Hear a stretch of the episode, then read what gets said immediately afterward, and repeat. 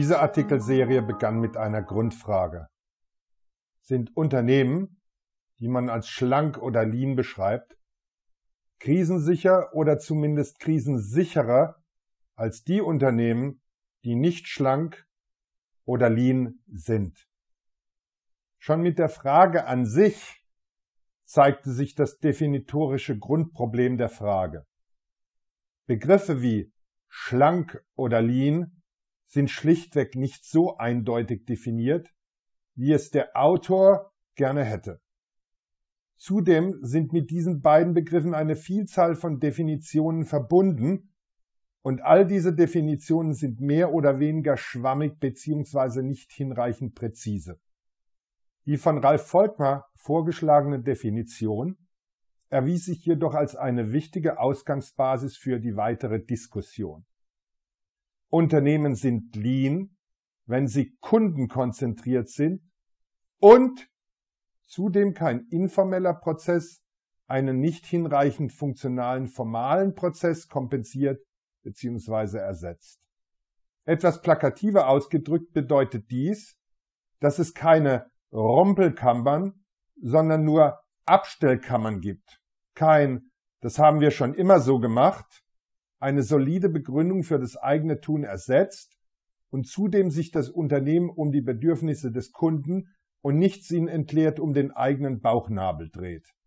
Ob dies nun für alle Menschen im Produktionsprozess, alle Leaner sowie die wissenschaftliche Szene eine zutreffende und allumfassende Definition ist, mag dahingestellt sein. Für mich als Praktiker ist sie in erster Linie eines. Sie ist anwendbar. Sie ist deswegen anwendbar, weil sie verständlich, ausreichend eindeutig und leicht anwendbar ist. Oder auch hier wieder ein wenig plakativer, ich weiß nun, was ich zu tun habe. Damit weiß ich nun, dass ich mich gefälligst kundenzentriert aufzustellen habe und damit weiß ich nun auch, was ich nicht zu tun habe. Nämlich all die wunderbaren Dinge, die uns den Arbeitsalltag als Manager mit sinnentleerten Riten vollstopfen. Konkret damit sind gemeint Regelmeetings, die wenig bis gar keinen Beitrag zur Wertschöpfung des Kunden haben. Oder nicht minder sinnentleerte Regelreports, die wenig bis gar keinen Beitrag zur Wertschöpfung des Kunden erbringen. Nun geht es aber nicht um den Kunden alleine. Es geht auch um uns als anbietendes Unternehmen. Auch uns soll es in Zukunft geben. Daher, in der Folgekonsequenz sehr einfach, gilt es lediglich, jegliches Tun und Handeln gemäß zweier Fragen zu bewerten. Leistet dieses konkrete Tun und Handeln einen Beitrag zur Wertschöpfung für das Kundenunternehmen? Leistet dieses konkrete Tun und Handeln einen Beitrag zur Wertschöpfung unseres Unternehmens? Um im Bild zu bleiben, lassen Sie mich eine Metapher verwenden.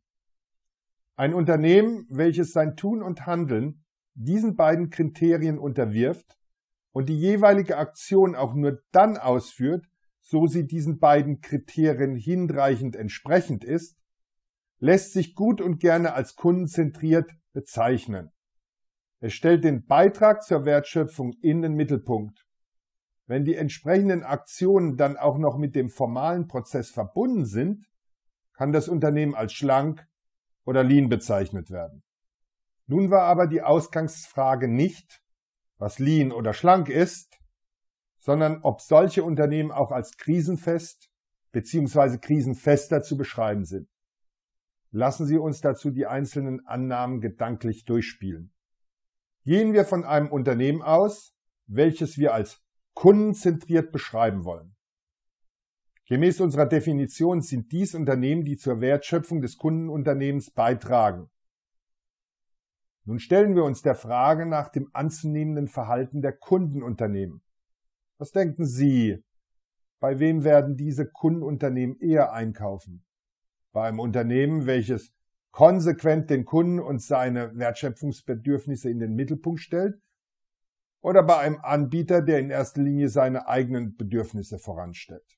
Die Antwort ist offensichtlich. Nun mag man einwenden, dass dieser Gedanke nicht auf Endverbraucher anzuwenden sei, da dieser als Privatperson nicht in einer Kategorie wie der des Wertschöpfungsbeitrags denken würden. Dieser Einwand ist so falsch, wie er richtig ist. Sicherlich wird nicht alles im Privatleben einer entsprechenden Bewertung unterworfen. So mag man die Wertschöpfung im engeren Sinne bei einem Luxusauto nicht sofort erkennen. Manch einer mag sich bei dieser Vorstellung sogar mit Grausen abwenden.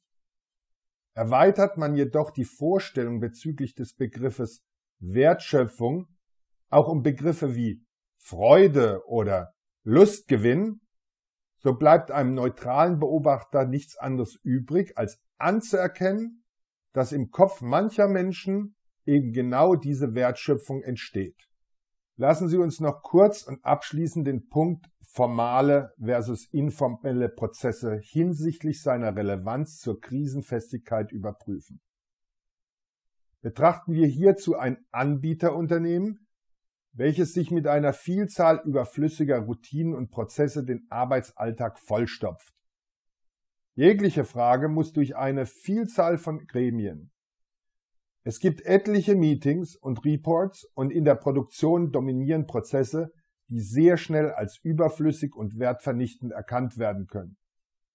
Solch ein Unternehmen kann sehr schnell und einfach als Fett bezeichnet werden. Es ist, um ein wenig höflicher zu bleiben, recht rund um die Hüften und wird mit Sicherheit als unbeweglicher zu beschreiben sein. Glauben Sie, dass ein solches Unternehmen als innovativ und überlebensfähig zu beschreiben ist? Wie hoch ist die Überlebensfähigkeit von Dinosauriern in der Krise, also dann, wenn sich die Umgebungsbedingungen drastisch ändern? Die Antworten auf diese Fragen sind offensichtlich und sind uns Handlungsempfehlungen zugleich. Unabhängig von der Frage, ob man ein Unternehmen nun schlank, lean oder wie auch immer bezeichnen will, eines kann als gesichert angesehen werden. Unternehmen, die kundenzentriert aufgestellt sind und zudem darauf achten, dass es nur noch formale und keine informellen Prozesse mehr gibt, sind krisensicher bzw. krisensicherer als die Unternehmen, die es nicht sind. Damit weiß ich, wie ich Unternehmen aufzustellen, zu entwickeln und zu führen habe.